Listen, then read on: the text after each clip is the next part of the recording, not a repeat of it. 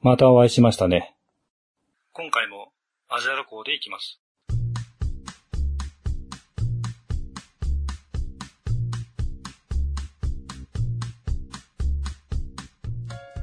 長い休みをとって、できていなかったことをしようかと思いました。長いと言っても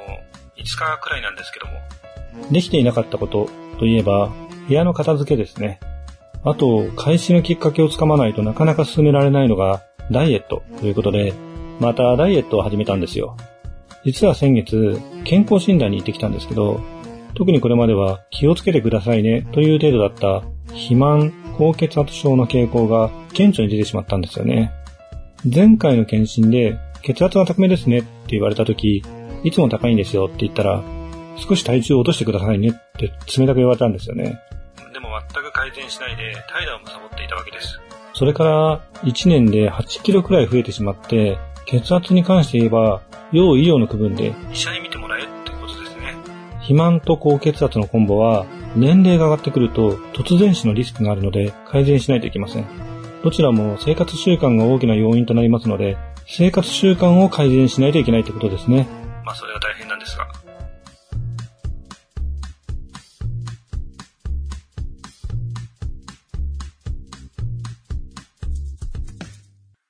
まして、ゆうやみ堂の新井です。結構意識したら血圧は今のところなんとかなったんですけど、まあなんとかなってはいないですけど、まあ、割と下がってはいます。ダイエットに関して言えば、始めること自体が結構大変なんですよね。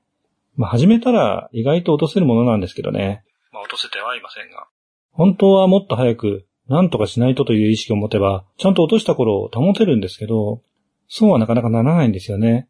特におじさんになってくると、別にいいかなって気持ちになっちゃうんですよね。まあおじさんになる前からそんな感じだったんですけどね。健康のためのダイエットは必要なんですけど、太い見た目を改善するというモチベーションは低いですよね。健康に関して言えば、健康な時ほど、今は健康だなという実感はないですからね。そもそも問題なく生きていれば意識はしませんよね。自分の見た目を気にする人って結構いるとは思うんですけど、人の見た目に関してどうこう言う人ってのは失礼なやつですよね。つまり、失礼なやつの目を意識する必要はないかなって思っちゃいますよね。まあ単にめんどくさいだけですけど。効率よく仕事をしていくことに関して、一番厄介な問題は、実は、モチベーションを下げてしまうってことなんですよね。人事管理でも特に重要で、モチベーションを下げると、仕事を辞めてしまうということが問題なのではなく、モチベーションを下げたまま仕事を続けてしまうっていう部分が問題なんですよね。ダイエットなども、高い意識と意欲を持って臨まないと、形だけダラダラ続けているだけで、ほとんど成果が上がらないという状態に陥ります。それがまた、さらにモチベーションを下げたり、ストレスとなったりするんですよね。見た目の話をすると、ファッションというものにも意識がいかないですね。ユニクロのヘビーユーザーなんですけども、別に旦那の服はユニクロで的な仕打ちを受けてるわけではなく、自らが好んで着ています。これもめんどくさいんですよね。私服を制服化というと私はスティーブ・ジョブズという人を思い出しますが、ミニマリストが提唱する効率的な考え方ではあります。そういった意味では、ミニマリストですね。着ている服と洗濯して干している服の2枚をヘビーローテーションですからね。2枚のヘビーローテーションなので、下手るのも早く割と買い替えます。服は消耗品ですね。考えるのが面倒なので、その時最新のものを2枚買います。こういった意味でも、比較的庶民的な価格帯で、オールシーズンのスタンダードなスタイルを提供してくれるユニクロは重宝するんですよね。まあ、たまに若干尖っている時もありますけどね。一応ファッション系のアパレルなので、そういえば、ダイヤモンド社から出ている、スタイリスト大山俊さんの服がめんどいって本を買いました。服のテンプレートを作る上での留意点をまとめた本ですね。要約すると、無難に行けってことですね。あなた方がおしゃれだと思っているものは、大体ダサいから着るなってことが書いてありましたね。まあ嘘です。自分で確かめてください。なんとなくわかるような気もしました。何事も本質を理解しないで、形だけとか部分だけを採用しても意味がなく、逆に分かってない感が出ちゃうので避けましょうってことですよね。でも、こういうダサいとかイケてるって基準、誰が決めてんだとも思いますよね。でもやっぱりなんとなくあって、それって統計的に分析とかをしてみても、ある程度こういった方たちの肌で感じているような基準と同じような傾向が出てくるんじゃないかなって思うんですよね。それはもちろん業界が今年はこれっていう方向性を決めてはいるんでしょうけど、実際はまたちょっと違っていて、業界の方向性、これは過去の流行やデータから考えているんでしょうけど、それと今実際に流行っているものを踏まえて、多くの人が無難とする範囲を感じ取っているんだと思うんですよね。そもそもそれを感じ取れないからダサくなっちゃうわけで、感じ取るにはそれなりのデータ量を必要とするんでしょうね。流行のデータがない人は、機能的、効率的なものを選ぶ以外は、あんまり考えない方がいいんでしょうね。怪我しちゃうんで。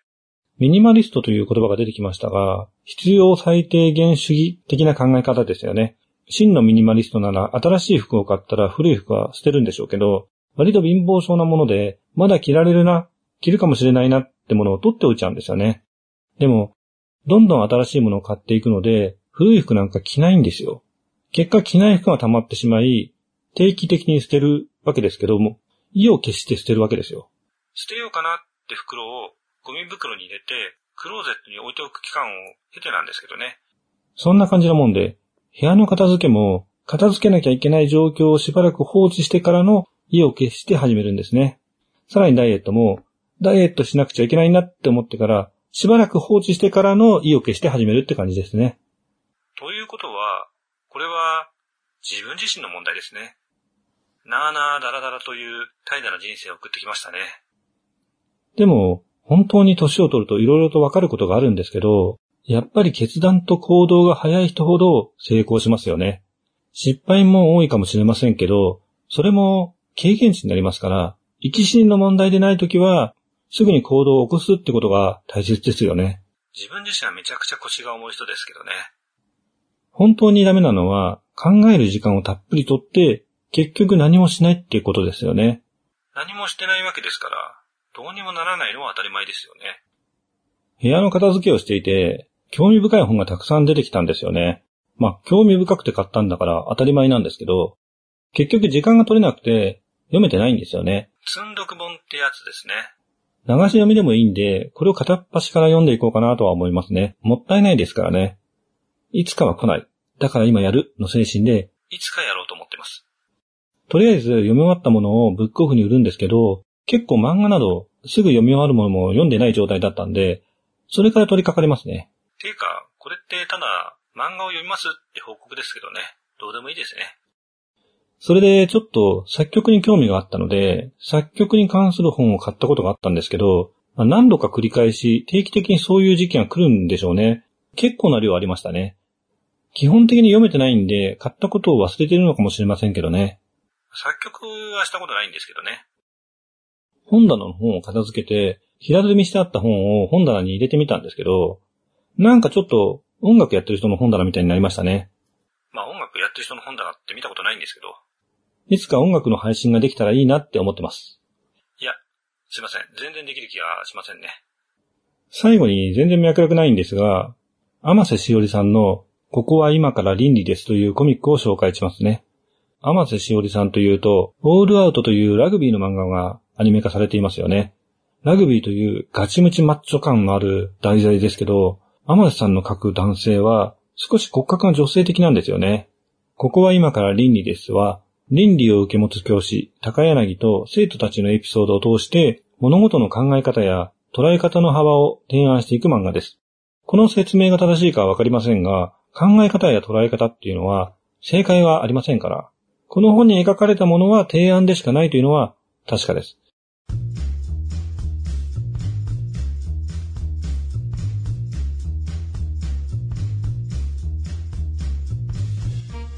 こういう本を読むと、それが正解のような気持ちにもなりますけどね。まあ、本人が正解だと思えば正解ですけど。